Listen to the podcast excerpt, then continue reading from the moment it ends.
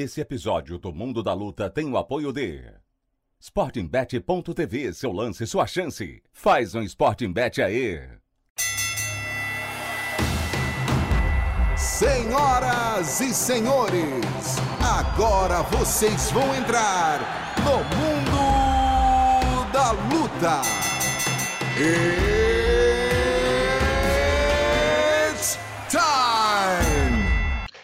Salve, salve galera, sejam muito bem-vindos a mais uma edição do podcast Mundo da Luta, o podcast especializado em esportes de combate. Eu sou Marcelo Russo, editor do Combate.com, e essa semana temos dois companheiros de, de, de trabalho e também dois amigos aqui para bater um papo sobre o que de melhor aconteceu nessa última semana e o que vai acontecer nessa semana que entra. Primeiro, como antiguidade é posto, meu camarada Adriano Albuquerque, sempre aqui com a gente. Tudo bem, amigo? Marcelo Russo, Marcelo Russo, já tá de saco cheio de ouvir minha voz aqui, divagando, falando pra caramba. Nós estamos aqui mais uma semana, graças a Deus. Tudo bem, tudo certo. Um prazer estar falando com os nossos ouvintes do mundo da luta e contigo e com o nosso convidado, que sempre que vem também é um papo longo, muito bem colocado, com muito, muita propriedade. Muito conteúdo vem por aí. Estamos falando da uma das vozes do canal Combate e também do Sport TV, André Azevedo, narrador e profundo conhecedor aí da arte da porrada. Tudo bem, irmão? Tudo ótimo, Marcelão, beleza, Adriano, galera que nos ouve aqui no podcast Mundo da Luta. Resumindo, o que o Adriano quis dizer é o seguinte: sempre que esse cara pinta aqui, ele fala pra caramba. Já, já entendi o teu recado, Adriano, mas vamos nessa. Falar é com a gente mesmo, né? Somos pagos para isso. Então vamos falar porque a resenha hoje promete. Ô, Promete. olha só, não é uma repressão de forma alguma, tá? Não, é uma Pelo contrário. Todo mundo fala pra caramba aqui. Eu falo pra caramba, o Russo gosta de falar. E, ó, quando vem o, o Luciano também fala pra caramba. O Flávio Canto se revelou um falador nato aqui também. então, tamo junto. Tá certo. É sempre tá assim, certo. quanto, quanto, mais falar, melhor, porque tem, tem qualidade, é para falar, não tem problema nenhum. É, é o divã, o divã, o divã do MMA, né? É isso, divã MMA, para abrir, de, recostar e largar o verbo.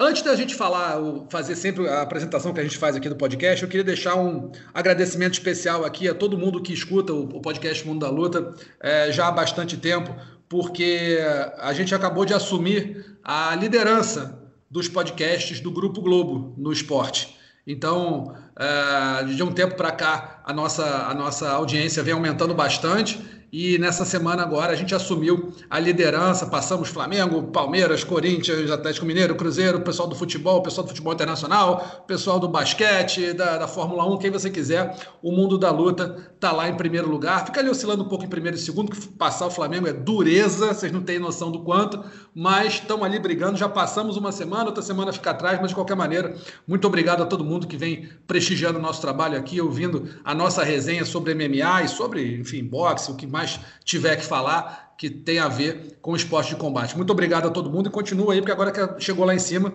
não dá para cair. É, falando um pouquinho do podcast aqui, todo mundo, quem, agora um pouquinho mais de gente já conhece, mas já se o pessoal que está ouvindo não conhece, é o seguinte: nosso esquema são três uh, assuntos principais e depois a gente elege o, o nocaute da semana, a finalização da semana e a vergonha da semana. E a gente vai direto para o nosso primeiro assunto aqui, de hoje, dessa edição do Mundo da Luta, que depois de Vanderlei Silva, agora John Jones resolveu entrar no caminho de Mike Tyson. Mike Tyson parece aquela, né, aquela, aquela pessoa que todo mundo tá afim de sair, né? Todo mundo tá afim de dar uma volta com Mike Tyson por aí. Eu não tô, mas eu imagino que muita gente esteja.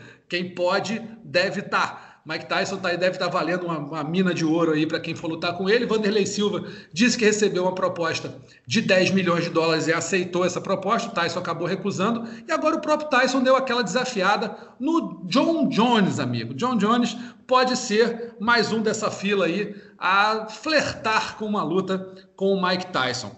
Quero saber dos amigos, vocês escolhem aí quem quer falar primeiro. O que, que vocês acham disso aí? O John Jones, né, nesse esquema de, pô, Tyson, vamos lutar, tô te ouvindo, ouvi teu desafio.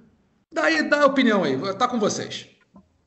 É, é assim genérico e tal, só sai falando, é. fala qualquer coisa, é isso mesmo? Dá a tua opinião, dá a tua opinião. A opinião abalizada é assim, a gente não, não, não direciona, não. Olha só, eu só vou dizer o seguinte: é, quem não quer ter um nome como o Mike Tyson no, no currículo, né? É, é, é o prestígio, né? De você ter uma luta contra o Mike Tyson. Então, não importa se ele está com 53 anos, se ele está com 20, se ele está com 60, com 40, o pessoal quer lutar com ele porque sabe que vai vir dinheiro, mas mais do que isso, vai poder colocar ali no currículo dele que enfrentou. Né? O que, que a gente pode falar, por exemplo, a gente fala do Tio Sonnen, né, que enfrentou Fedor Emelianenko, Vanderlei Silva, Anderson Silva, é, Maurício Shogun, né, Rampage Jackson. O cara pode dizer, assim, todo mundo fala o que quiser do Chael Sonnen, mas ele pode dizer: olha esses caras que eu enfrentei, olha o, os nomes que eu enfrentei. Então, né, isso daí vira um, um selo de, de qualidade no seu currículo, né, na, na sua trajetória, no seu cartel. Então, acho que vale muito por isso para esses caras. André, o que, que, você, que, que, você acha? Acha que é só currículo mesmo ou as verdinhas estão fazendo a diferença? Olha só. É... Primeiro de tudo, eu acho que esse tipo de declaração, essas especulações, são mais para vender jornal do que para do que efetivamente é, para casar a luta, tá? Eu acho que uma luta do, John, do Mike Tyson contra Vanderlei Silva, uma luta contra o John Jones, eu acho que nenhuma dessas vai sair do papel. Até porque eu acho que nenhuma dessas faz sentido, tá? Vanderlei sem, sem, sem luva, o John Jones no ringue, depois no, no MMA, no UFC. Então eu acho que não faz sentido. O que faria sentido o Tyson lutar com um cara da idade dele ou próximo, né? Já veteranão, e atleta de boxe. Por mim, a luta fazer era o Evander Holyfield. Inclusive, o Holyfield já tem foto dele na vídeos na, na rede social, é, treinando, inclusive, para uma potência, um potencial retorno. Então, acho que essa deveria ser a luta a fazer. Agora, tem um ponto, né? Aquela. Essa live que o, que o Mike Tyson fez, que ele falou do John Jones e tudo, parece que foi uma frase tirada de um contexto, né? Ele estava fazendo uma relação do, do MMA com o boxe, do, das bolsas de, de que, que são pagas né, aos atletas, citou o nome do John Jones. O John Jones estava de orelha em pé, ouvindo essa live do Tyson, e já deu uma aquela, aquela alfinetada ali via Twitter. Mas, assim, sinceramente, amigos, um pouco cansado, sabe, dessa, dessa história de Tyson e, e, e lutas mirabolantes, sabe? Daqui a pouco ele vai virar o feed, tanto que ele está treinando, vai virar o feed, não vai ter adversário, enfim. É, eu acho que deveria ser, como eu disse, né, só retomando o raciocínio, deveria ser com um cara da idade dele, ou perto, e que seja lenda como ele, no caso o Evander Holyfield, o melhor nome para mim. Esses outros casos, eu acho que é. Nenhum desses vai sair do papel, galera. É mais para a gente poder ficar falando sobre aqui mesmo. É, eu também acho. Acho que essa luta com, com o Vanderlei já não sairia, com o John Jones muito menos. Você pega a diferença de idade, John Jones sei lá, tem, sei lá, 31, 32 anos, o Tyson 53, já vai ser, dá para ser pai dele, e já bem castigado né? Por mais que seja o Mike Tyson, nunca né, deu um rolamento na vida, nunca botou a faixa branca no, no kimono. Vai sair na mão com o John Jones, que é pô, o maior de todos os tempos desse negócio de MMA aí. Eu acho muito difícil, acho impossível mesmo que aconteça. É aquele caça-clique, né? Aquele vem de jornal, como o André falou mas funciona. O pessoal é, é, é bom também para balizar o nível de interesse que as pessoas têm pelo freak show, né? Assim, você pega, você pega um, aquelas lutas da, da antiga aí, um cara de 250 quilos com outro de 70. A galera gosta, a galera vai atrás, o pessoal gosta do diferente, do bizarro, sei lá. E seria bizarro o Mike Tyson lutar MMA, imagina, não tem a menor, menor condição. Mas é engraçado ver o interesse das pessoas, é isso que eu, que eu queria até é, colocar para vocês aqui, porque por que, que as pessoas se interessam? Né? É pelo diferente, é por ver o inusitado, é por ver a lenda, de repente, o Mike Tyson chegando, tipo roteiro de filme, aos 53 anos foi lá e nocauteou John Jones com um soco mirabolante depois de entrar no pau durante, sei lá, dois rounds. Vai, vai saber. O que, que, vocês acham? Você acha que o pessoal gosta por quê? Sei, André, por que você acha que o pessoal se amarra nesse. Porque assim, a audiência dá. A gente vê no combate.com e vários outros sites que assim, quando você bota lá, o termômetro, o ponteiro do, do acesso quase explode, né? Claro, eu estou dizendo tudo isso aqui, mas obviamente eu pagaria para assistir uma luta do Tyson com qualquer um desses que eu falei, pura e simplesmente por ser o Mike Tyson.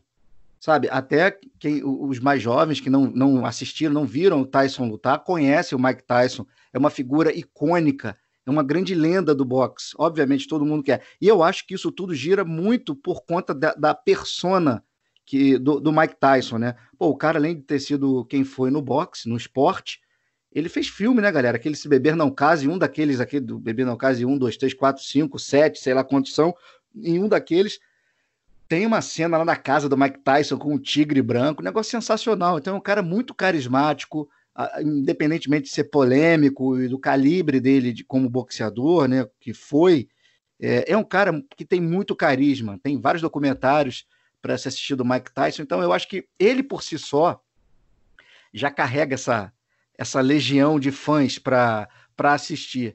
E foi o que você falou na abertura, né, Russo? Todo mundo quer um pedaço do cara. Lembrei até daquela música do, da Britney Spears, né? Que, ah, você quer um pedaço de mim, né? Traduzindo assim, né? Todo mundo quer um pedaço do cara, óbvio, porque quem lutar com ele vai faturar e vai faturar alto, né? O John Jones, inclusive, cresceu o olho porque tá brigando por, por bolsas melhores no UFC, inclusive já tá dizendo que vai parar ano que vem, esse ano, aliás, para por conta disso, né? Pediu bolsa alta, não conseguiu, etc. Então, eu acho que quem for com o Tyson, o par dele, vai se dar muito bem. E nessa história dele desafia um, fala de outro, recusa não sei quantos milhões para lutar com um, com outro, cara, as ações dele vão subindo. E vai, vai gerando interesse, como você disse ali. Botou na capa, meu amigo, a chuva de clique. Claro, ele está sendo esperto, está sendo inteligente e merece, tem que fazer isso mesmo.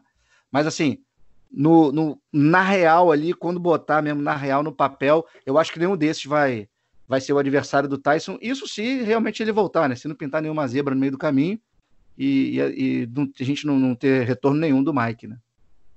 É. Agora, olha que curioso, hein? Que coisa, hein, Rússio? Nosso amigo aí, líder de banda de ska core, em Niterói, citando Britney Spears. Né, ah, tá vendo? Que coisa. Rapaz, Revelações você deu, do mundo você deu sorte, Você deu sorte que eu não cantei a música, eu só meio que traduzi o título, o refrão, hein? Você deu sorte que eu não cantei, hein, cara? Tava pronto para cantar, hein? E eu vou te falar uma coisa, ele derrou, não é Britney Spears, é Ashley Simpson, se eu não me engano. Que é tá vendo, Me, tá vendo? É. Aí, é isso. Aí, aí fomos surpreendidos novamente. Mais ainda. Sabe tudo de pop, de música pop adolescente, amigo. Impressionante. Agora eu fiquei surpreso. Mas calma aí, tem uma justificativa. Tem uma filha de 15 anos, né, amigo? Ah, sim. Ah, Aquela é. filha de 15 anos que entra no carro, bota a musiquinha que ela gosta e tem que ouvir. Quando ah. a Ashley era famosa, sua filha ainda não estava nem nascida, Marcelo Russo. Não vem Mas eu essa... só comecei a ouvir com ela nascida, irmão. não vem é essa, não. Essa não colou, não, Russo. Essa desculpa não colou, não. Curtia Ashley Simpson. Peraí. Brincadeiras à parte. E eu tô, tô, tô, zoando, sou fã da Britney Spears mesmo, e da, e da Cristina Aguilera, que ganhou a luta, inclusive, semana passada. Foi, né? Eu narrei, hein? Eu narrei. Isso aí. Mas, brincadeiras à parte, eu queria dizer assim, o seguinte, eu concordo é, gênero, número e grau com André Azevedo, né, tudo que ele falou aí. E queria falar que ele lembrou muito bem que é, a fala do Mike Tyson, né, a, a, toda essa história com o John Jones foi tirada um pouco de contexto de uma entrevista do Mike Tyson, né, num podcast dele, comentando sobre o que, que seria preciso para lutadores como o John Jones receberem o que eles merecem, o que eles estão pedindo, né? Que é uma discussão que a gente vem tendo aqui, a gente teve em alguns episódios atrás dos lutadores tentando forçar a aposentadoria para receber mais, né? E acho que é uma discussão que é muito válida e que a gente tem que ter mais vezes mesmo, né? Que você é, lutadores que estão é, gerando muito interesse e que não estão recebendo o que é justo e você vê por isso, né? O, o é, você mesmo, Russo, falou disso, né?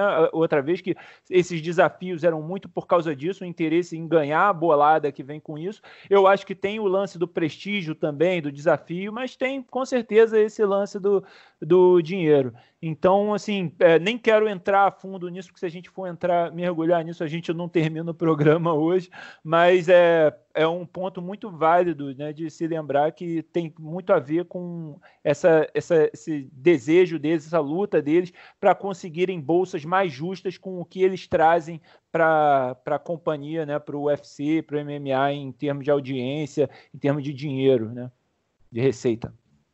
É isso aí. Se o John Jones de repente luta com o Mike Tyson, digamos, acontece um aborto da natureza desse aí, o John Jones fecha uma luta, casa a luta, vai lutar, a luta acontece Ganhando ou perdendo, ele ganha, sei lá, mais nessa luta do que ele ganhou na carreira dele no UFC inteira.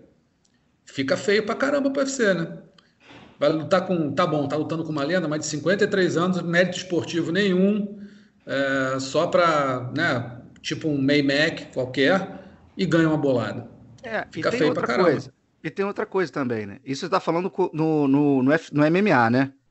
Depois da suposta luta de boxe entre eles, né? Isso. Isso. Imagina se o John Jones perde.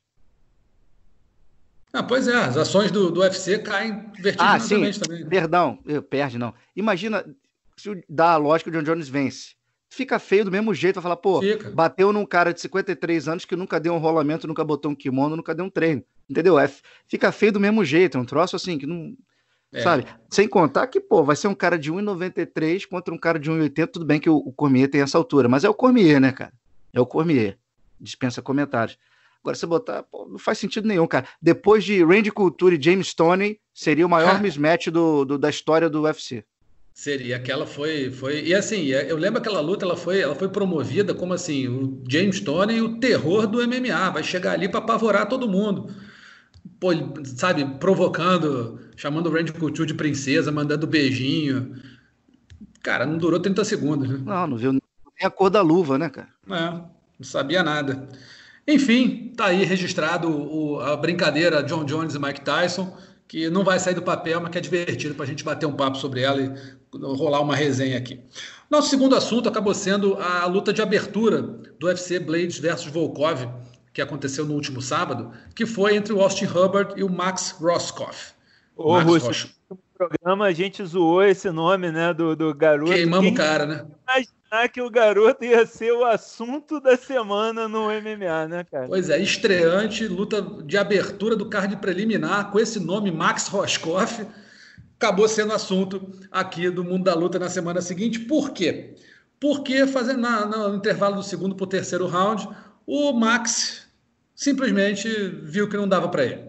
Tava estava ruim, estava apanhando muito, não estava aguentando mais, e falou com o Robert Drysdale, que é o, o treinador dele, enfim, o Robert Drysdale, para quem conhece, cara multicondecorado no jiu-jitsu, fala português, foi criado no Brasil durante, durante muitos anos, fala português fluentemente, até o Marcelo Baroni conversou com ele após o evento, ele explicou lá ao lado dele, e o Drysdale resolveu que não, olha, não, não, não, não vou, não vou jogar toalha, não vou jogar toalha, e o cara pedindo, cara, encerra a luta, acabou, para mim já deu, não dá mais, joga toalha, encerra, interrompe.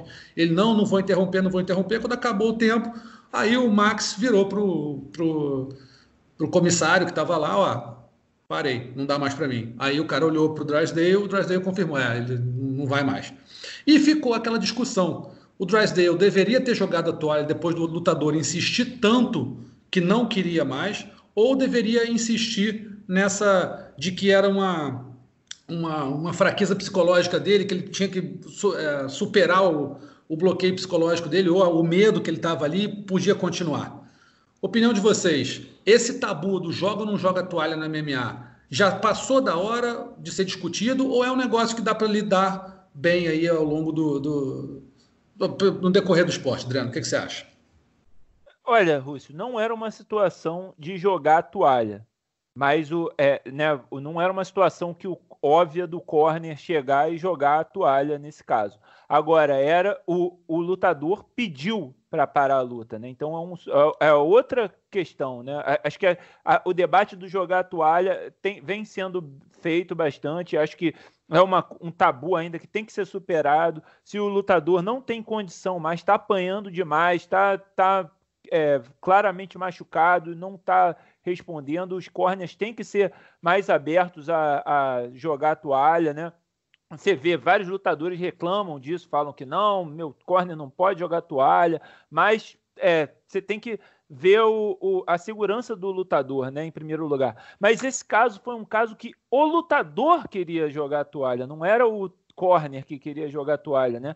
É, e eu entendo o lado do Drysdale também. Eu entendi a entrevista dele, o que ele disse, de, cara, o meu papel é incentivar esse cara, é ver o quanto ele, ele pode... É, o, o, ver que ele não está ainda no máximo que ele pode entregar e é, incentivá-lo a, a, lutar até o final. É, ele, ele tentou fazer isso porque também eu acho que ele, ele pensou, cara, depois esse garoto vai olhar para isso e vai se sentir mal em ter desistido. Pode se sentir, pô, por que, que eu desisti? Eu tinha condição. Pode se martirizar por isso pelo resto da vida. Agora, o que eu achei que o Drysdale errou foi que eu, eu, eu concordo dele ter tentado incentivar o lutador dele a continuar. Não, não, você consegue, vamos, vamos, você consegue. Mas uma vez que ele insistiu e o lutador insistiu de volta que não, não quero, não quero, não quero, ele acabou deixando, justamente fazendo o contrário, e deixando o, o lutador na berlinda como o cara que desiste né, como o, o amarelão, o, né, o pipoqueiro, e, e, que não era a intenção, né, não, não era o que ele, ele deveria proteger ali o, o, lutador dele e dizer, cara, eu queria que ele continuasse, mas eu reparei que ele realmente não tinha condições e desistir. Ele tinha que ter, ele tinha que ter é, comunicado para o e puxado para ele, né? Puxado a responsabilidade para ele, né, e não e não ter deixado na, nas mãos do garoto como ficou né, ficou parecendo que. E ele vai, é um, vai ser um trauma que ele vai ter que lidar agora pelo resto da carreira dele. Né, o Max, ele vai ter que enfrentar isso agora daqui para frente. Todas as lutas vão perguntar sobre isso. Todos os oponentes dele vão dizer que ele é um, um amarelão, né, que ele desiste das coisas e ele vai ter que enfrentar isso daí. Né? Vamos ver se daí vai sair um campeão ou se, como o Dana White especulou, também ele vai reparar que de repente esse não é o negócio para ele. Porque esse garoto ele estava invicto na, no MMA, ele nunca tinha passado do segundo round. Ele tinha vencido todas as lutas dele até o segundo round. Ele nunca tinha passado por uma situação como essa, que ele apanhou pra uhum. caramba e sentiu que ele não tinha mais capacidade. É, agora ele enfrentou isso, ele vai ter que ter é, vai ter que ter noção se ele aguenta, se ele topa passar por isso de novo e se ele consegue superar isso daí. É, e tem outro lado, né? Fala aí, André, fala aí. É, não, pode, vai lá, vai lá, Russo. Não, não, que eu ia falar é o seguinte, que tem outro lado também, que tem o lutador que, como o Anthony Smith, que né, quando lutou com o Glover Teixeira, perdeu o dente, tomou uma surra, tomou aquela famosa coça, mas disse que o que o depois da depois da luta todo mundo perguntou pô, por que que teu corre não jogou a toalha? Por que que né enfim não desistiu não parou a luta? Ele falou não porque eu mando não parar. Que hum. para me treinar a ordem que tem é essa eu faço o treino que for mas a ordem que tem é não joga a toalha. Se jogar o cara não volta pro meu corre na próxima luta tá demitido. Então tem esses dois lados também é um negócio meio complicado de você analisar né André é, claro, é, é, é, é, sim. E, cara, eu concordo plenamente com o que o Adriano falou. É uma situação muito complicada. É, a galera pegou muito no pé do Drysdale. É, eu, eu, cara, eu não acho que foi é, culpa dele. Eu acho que ele sabia que o garoto não tinha lesão. Inclusive, ele, ele disse que o maior sonho desse menino, que como o Adriano falou, era 5-0, venceu as cinco antes do segundo round, né, antes de terminar o segundo round, todas por finalização, inclusive, um garoto bom de chão, treinado por ele, é, lá na Zenit, né, que é a academia, que é a, a equipe do Drysdale. O sonho desse garoto era ser campeão do UFC.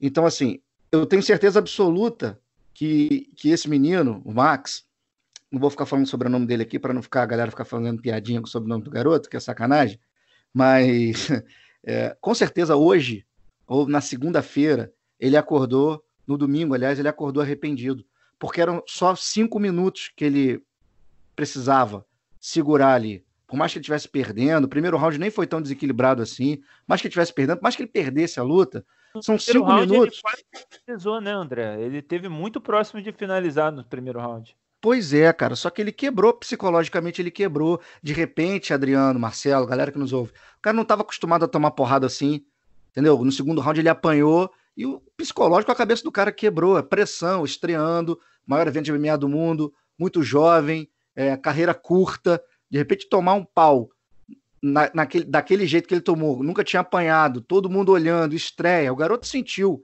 e eu achei que o Drysdale fez o certo, falou, não, cara, continua, continua, amanhã tu vai se arrepender, cara, continua, pô, mais cinco minutos, sabe? Que ele tomasse uma ali e ficasse no chão, agora desistir, cara, pegou muito mal. Tanto é que, se não me engano, o UFC vai até demiti-lo, né? Nem vai continuar com ele. Ficou muito feio, ficou muito ruim. Tenho certeza que ele se arrependeu. Eram só cinco minutos para ele continuar ali, ter a experiência de lutar um, uma luta inteira e se recuperar para a próxima, fazer um trabalho mental e voltar mais forte numa próxima oportunidade. Então, não condeno o Drysdale.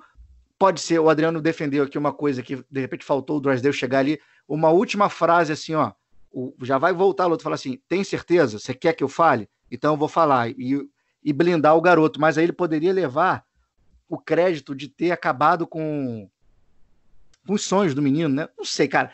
É muito delicado. Só estando ali é. na, na, na, no, calçando os sapatos do treinador ali, para você ter o feeling na hora, tudo acontece muito rápido, fração de segundos.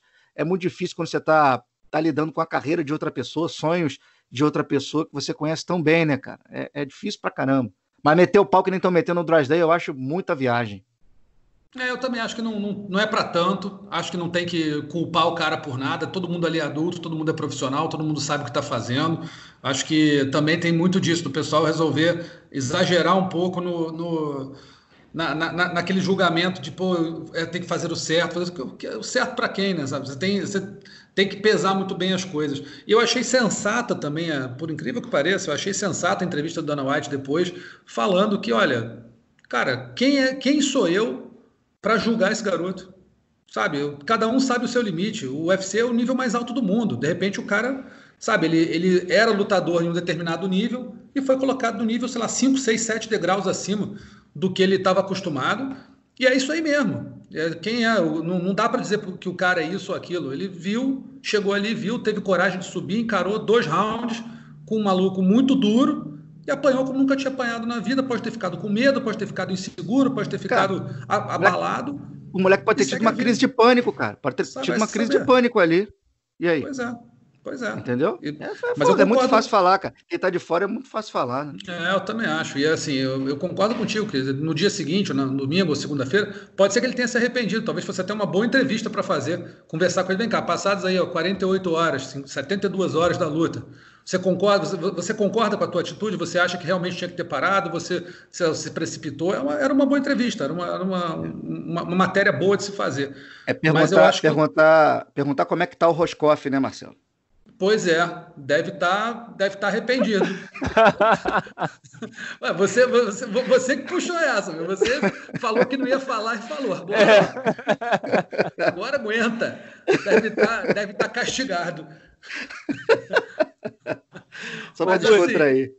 Assim, mas assim, conclui aí, por favor. Conclui. Não, não, então é isso. Então eu acho que ele, que ele é, seria uma boa entrevista, mas eu acho que o Dana foi bem naquilo. Até o Dana falou, pô, cara, um dia eu quis ser lutador, um dia, só que cheguei ali na hora, vi que não dava para mim. Não é para todo mundo. Não é qualquer um que sobe ali no octógono e, e, aguenta a pressão. E olha que não tinha nem torcida, mas é a pressão do adversário querendo arrancar tua cabeça do outro lado, cara. E é cara bom.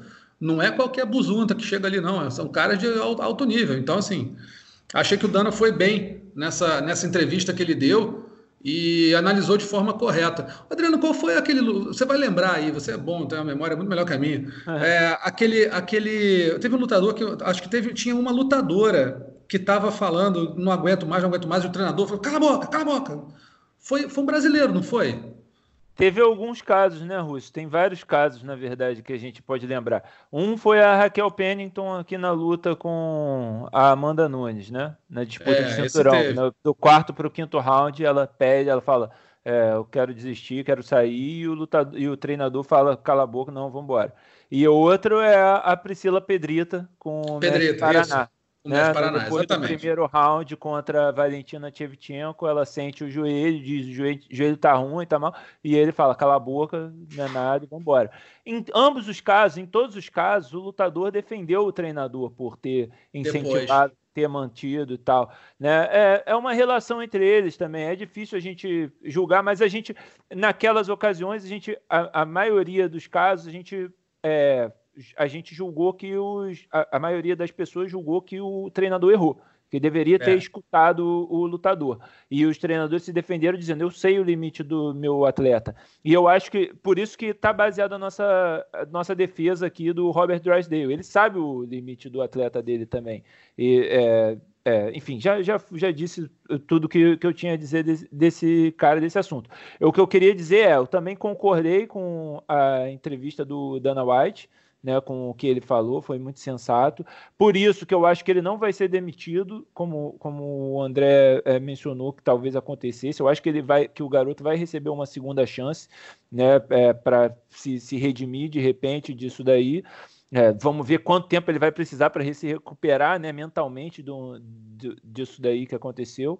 É, e eu acho que fica, né? É, é, e é isso. A gente não pode, a gente não pode julgar porque a gente gosta muito desses lutadores guerreiros e tal que vão até o final e tudo mais, mas a gente não tem como saber porque a gente nunca teve lá, como vocês mencionaram. E aí fica muito feio porque no mesmo evento você tem exemplos de superação, de maluquice, né, como que esse cara aceita lutar, continua lutando como o é, o Josh Emmett, né? Que é, estourou o joelho logo no primeiro round, listou cinco lesões que ele sofreu nessa luta, lutou até o final e ganhou por decisão unânime numa das melhores lutas do ano, né? Todo mundo estava indo à loucura com essa luta do Josh Emmett contra o Shane Burgos, né? Então você tem um exemplo do que é ser um lutador de MMA do UFC, que é um cara que enfrentou um outro cara que está na elite da categoria, né? São dois caras ali que, se ainda não estão no top 10, deveriam estar e vão estar em breve, porque são dois caras realmente de altíssimo nível, o Shane Burgos e o, e o Josh Emmett, e lutou com o joelho estourado desde o primeiro round e venceu a luta. E a gente tem né, o caso também do Thiago Marreta também, né? Estourou logo no primeiro, segundo round e lutou até o final Jones, né? contra o melhor lutador de todos os tempos, ou um dos melhores lutadores de todos os tempos, e ainda venceu para algumas pessoas, né? Perdeu oficialmente. Mas é, ele vai ter que. É, o garoto vai ter que olhar para esses exemplos e ver se ele tem essa disposição de fazer o mesmo que esses caras. É, mas isso aí, Adriano, para mim, é, é para mim, tá? É opinião. Eu acho tão, é, é, uma maluquice tão grande quanto você desistir no, no terceiro round sem estar tá machucado. Você se machucar, continuar lutando, por mais que vença, você pode agradar, agravar uma lesão e nunca mais voltar a lutar. O Arona é um exemplo disso, né? Lutou claro. com o joelho destruído contra o Marvin Eastman, se não me engano, continuou lutando, foi até o final, venceu, mas aquela, aquela, se ele tivesse parado logo que ele sentiu a lesão, de repente a carreira dele teria acontecido mais alguns anos.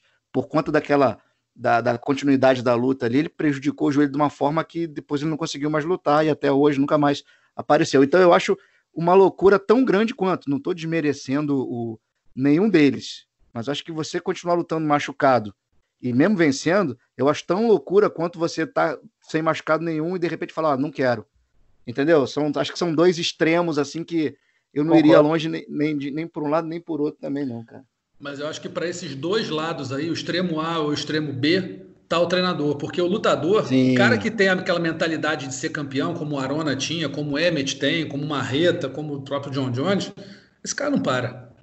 Esse é. cara não para. Né? Uhum. Talvez o, o Não Max... vai pedir para parar, não vai pedir para parar. Não vai, não vai. Então o treinador talvez esteja ali justamente para contrabalancear esse, esse ímpeto do cara de, olha, eu tô ali para morrer. E você não pode morrer. Né? Você, você tá ali, pô, você, você, vai continuar lutando arrebentado, vai comprometer tua carreira. Talvez o treinador jogue a toalha, tome um esporro no vestiário, o cara fique sem falar com ele uma semana, mas depois, quando o sangue baixa, de repente o cara volta e fala, pô, isso aí, ó, acho que foi. Ou então lá na frente, quando o cara já estiver parado, ele conseguindo pegar o filho no colo, dar, um, dar uma andada de bicicleta com o filho, ele vai lembrar que o treinador evitou que ele não tivesse que andar de bengala aos 40 anos de idade. É, é, acho, acho, que a gente tem também que, que usar o, o, a figura do treinador para o lado A ou lado B, né?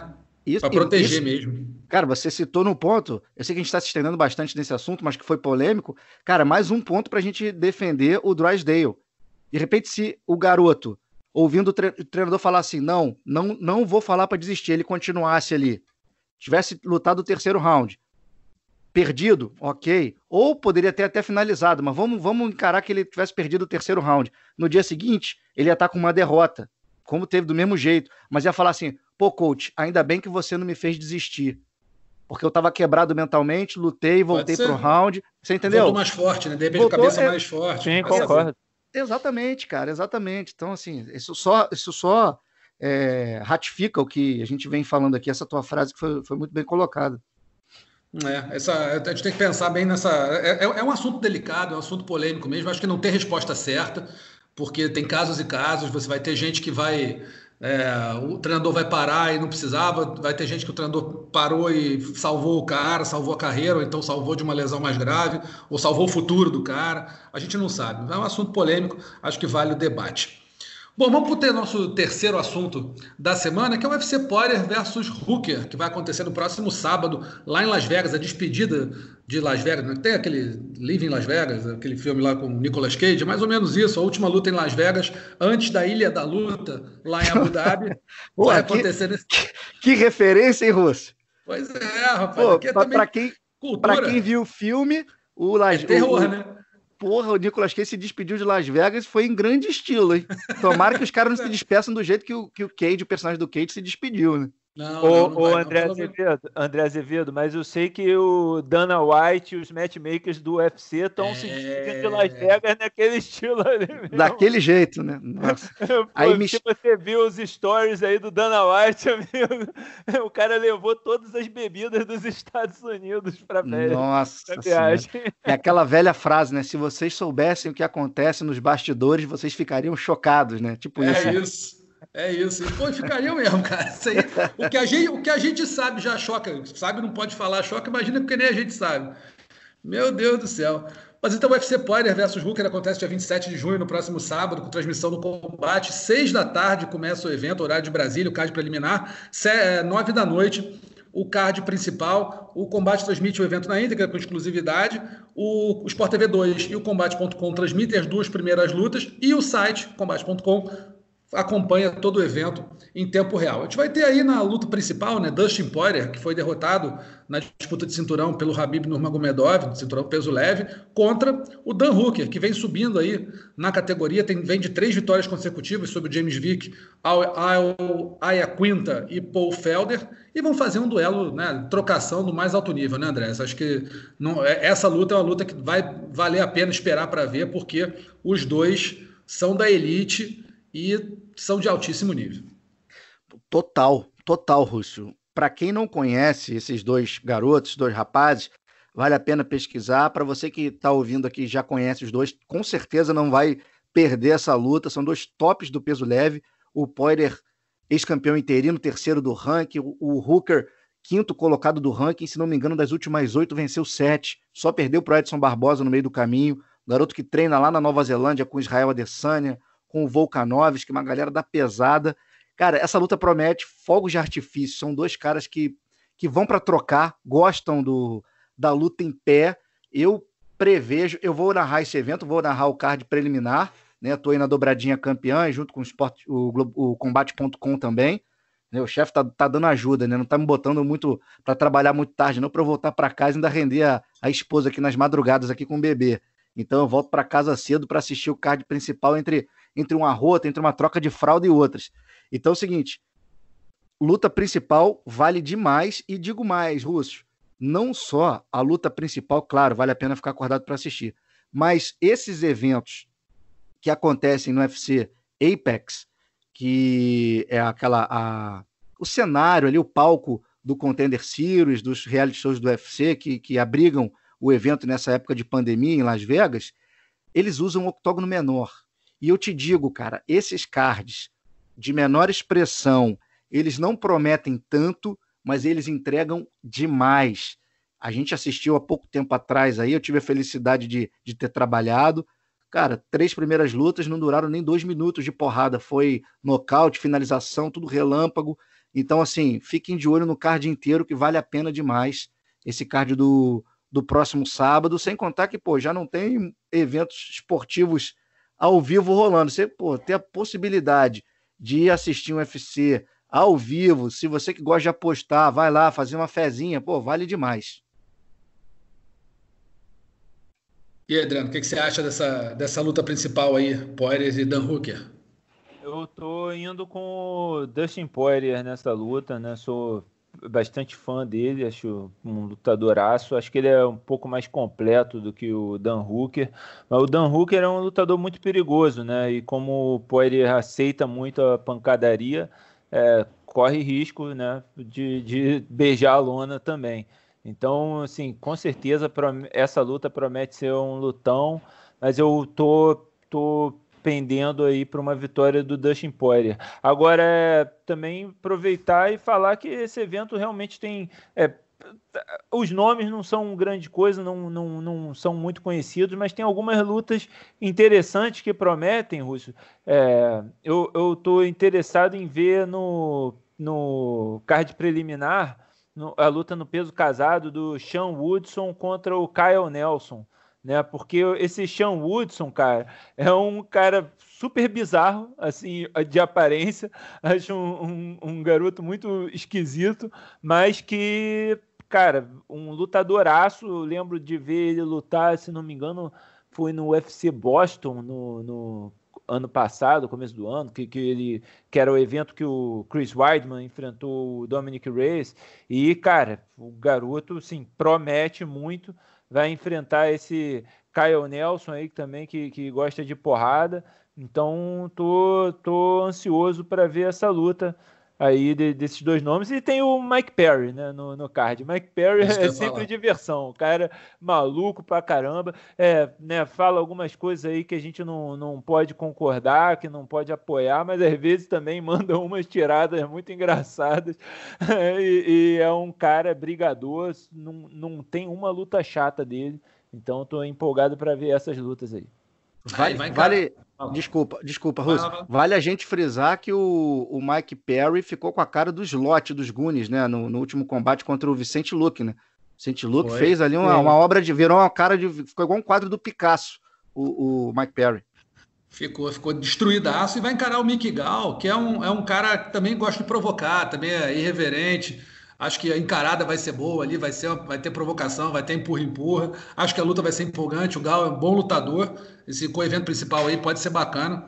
E é, para não falar que não temos brasileiro, tem aí o Felipe Lins, que vai enfrentar o canadense Tanner Bozer. O Felipe venceu, é, venceu o o cinturão do, da Professional Fighters League no peso pesado, mas na estreia dele no UFC acabou não tendo uma boa atuação, perdeu para o André Arlovski, até depois ele reconheceu que sentiu, talvez tenha sentido um pouco a pressão de estrear no UFC. Vai encarar o Bozer, que venceu, acho que tem três lutas no. É, vai fazer terceira luta e vem de derrota para o Cyril Ganet.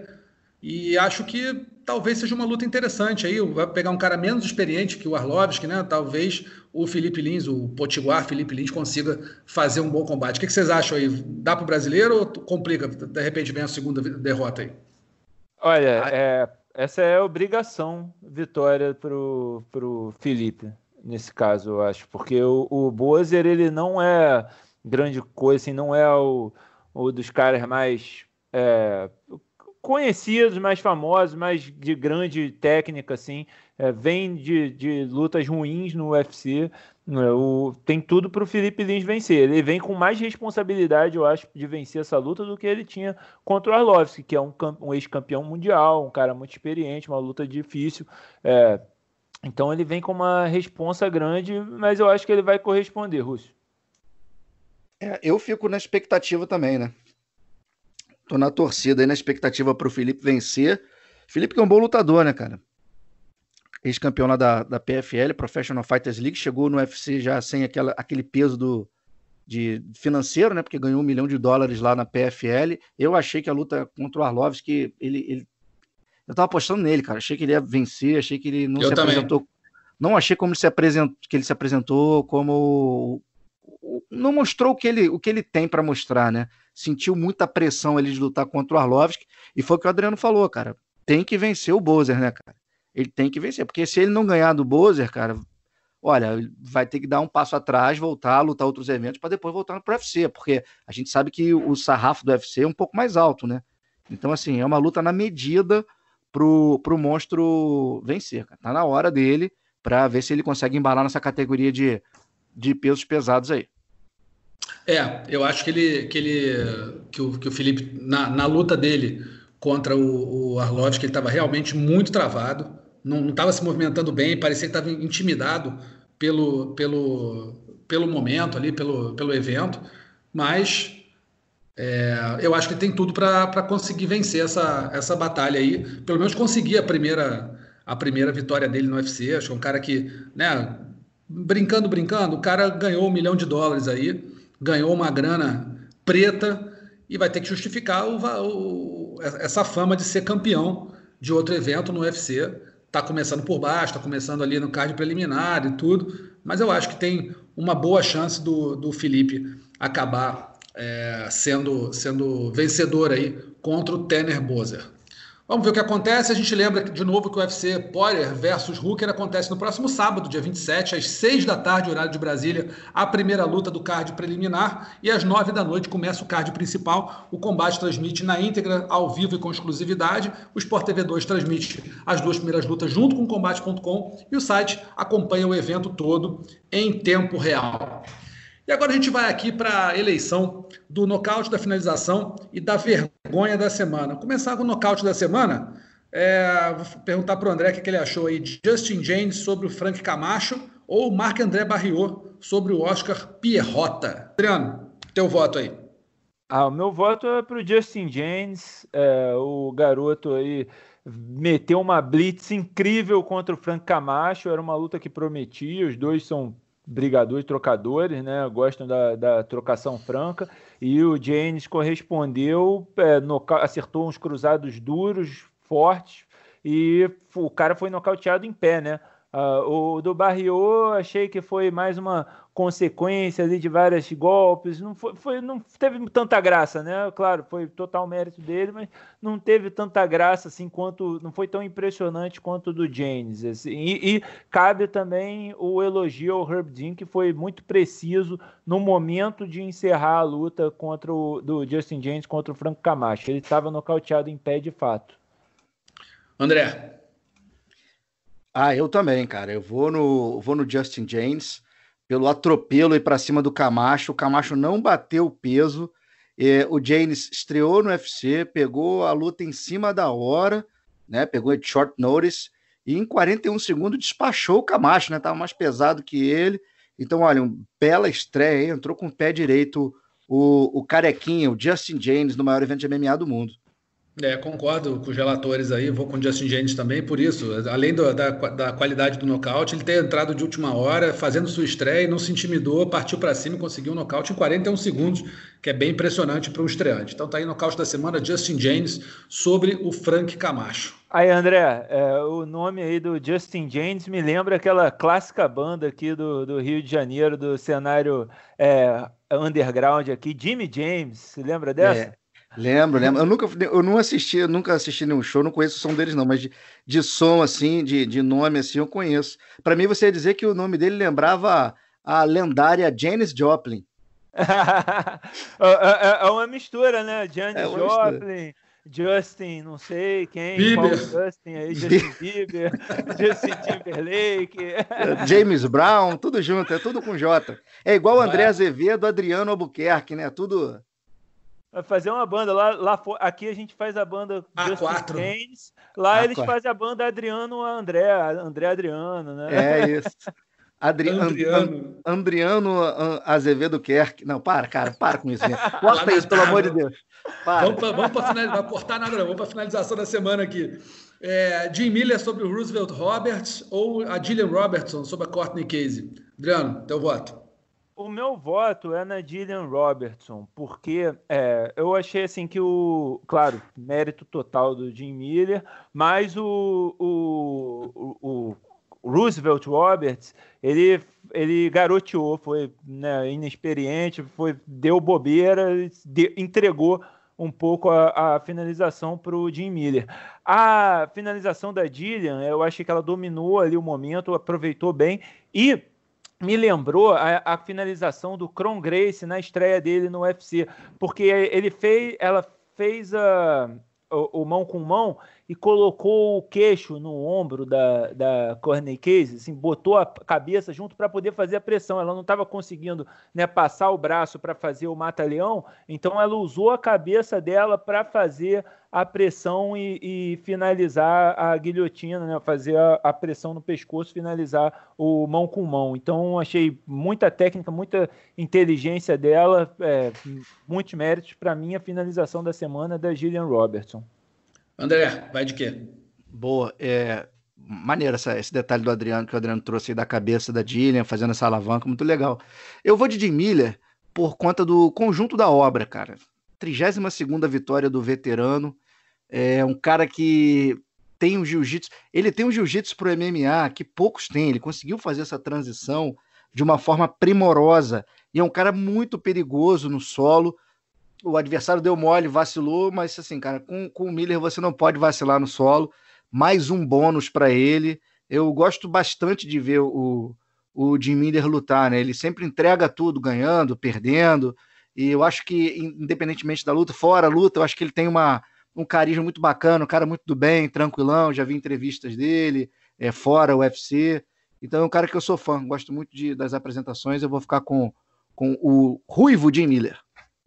É, eu vou votar na Gillian Robertson por muito do que o Adriano falou mesmo, essa técnica dela de, de, se não tinha condição de fazer o apoio com a mão, ela usar a cabeça e o queixo para complementar a pressão com a, com, do, da, das, das, duas mãos no estrangulamento, para mim, é, mostrou muito recurso então eu vou de Gillian Robertson aí como a finalização da semana. Então ficou Justin James e Gillian Robertson com os prêmios de nocaute finalização da semana aqui do Mundo da Luta. E falando da vergonha da semana, acho que não tem muita dúvida, né? É uma nota que a gente, a gente deu e que ficou famosa, correu o mundo inteiro a imagem do John Jones aí participando de um como se fosse uma cena daquele Jackass com o Steve O, que era um dos, dos personagens, um dos idealizadores lá daquela daquela série que ficou famosa na MTV, é, que os caras se mutilavam por zoação. Mas aí, né, quero ter orelha de lutador. Como é que você faz? Treina? Rala no, no, no, no, no tatame durante uns 5, 6 anos? Não. Bota a orelha num pedaço de ferro e toma uma martelada para ver como é que fica. É idiota? É. Todo mundo sabia que esse cara fazia isso? Sabia. Mas o problema é a mensagem que você passa, de repente, para um garoto que está vendo. Um adolescente, você sabe, assim, eu tenho uma filha adolescente, eu vejo colegas dela. Você não pode confiar nem um pouco no discernimento do adolescente. Então, o adolescente, o garoto, pega, dá uma olhada e diz: pô, eu também queria ter orelha de lutador, mas, pô, não tenho saco para treinar, não tenho paciência, eu não quero treinar. Como é que eu vou fazer? Chama um amigo, pega uma martelo, aqui, ó, o cara ficou com a orelha do John Jones dá uma martelada numa dessa acontece uma tragédia. Então acho que assim, brincadeira existe para tudo que é jeito. Mas, para mim, essa aí foi a vergonha da semana pela mensagem que passa.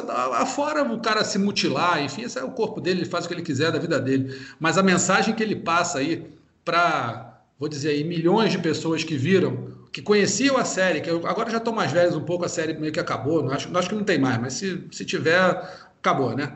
É, mas assim, é, o garoto que pega, dá uma olhada naquilo ali e fala, pô, achei legal, pô, pode doer um pouco, mas vou ficar com de lutador, vou ser o o respeitado do condomínio. E aí, numa dessa, acaba acontecendo uma tragédia. Então, para mim, é, vergonha da semana fica sendo aí a martelada do John Jones na orelha do tal do Steve O para que ele ficasse com a orelha de lutador. É, maior, maior vergonha, eu digo, não é nem do, do, Steve O de dar esse exemplo, porque ele já é um palhaço profissional, né? Vídeos, filmes do, do Jackass, aquela palhaçada que, assim, na minha, na, eu não acho graça nenhuma, mas tem gente que gosta. Pior é o, pô, John Jones participar de um negócio desse, né? Como diria o Gerson Canhotinha de Ouro, tá de brincadeira o John Jones, né, cara? Já não bastasse o bando de, de besteira que ele fez, vai fazer uma dessa, se prestar serviço, cara campeão, meio pesado do UFC, o cara vai brincar de dar marretada na orelha do, do outro. Cara, assim, tudo bem, é, é o John Jones, né? A gente, enfim, de repente, se fosse um outro campeão, a gente não esperaria disso, mas do John Jones a gente pode esperar. Tudo bem, né? É, aí, assim, eu sei que é o papo para outro dia, outra hora, mas a gente volta aquele papo de todos melhor de todos os tempos e tudo, você tem que botar na conta, na balança aí também, a atitude do cara fora do octógono, se ele dá exemplo, se ele é um artista marcial, e nesse ponto, fora octógono, John Jones tá, é, é reprovado, assim, de primeira, né, cara? Mas enfim, aí é papo para outra resenha. Realmente achei que se, se escolheu muito bem a vergonha, porque foi uma vergonha mesmo. Ah, o John Jones, cara, não pode ver uma vergonha que sai correndo para se jogar nela, né, cara? O cara gosta de passar uma é. vergonha mesmo, impressionante. Olha, eu, eu vou te dizer que eu era fã do, do, é, do Jackass, eu gostava de, de ver essas maluquices que eles faziam, mas eu tinha consciência, né, de que aquilo ali era uma coisa, os caras eram dublês, é, aquilo ali era só para entretenimento, a gente não podia fazer aquilo. É, e o, o programa fazia questão de ter essa mensagem antes, né? De não faça isso em casa, são dublês profissionais, blá blá blá. Hoje em dia na internet os vídeos não tem isso.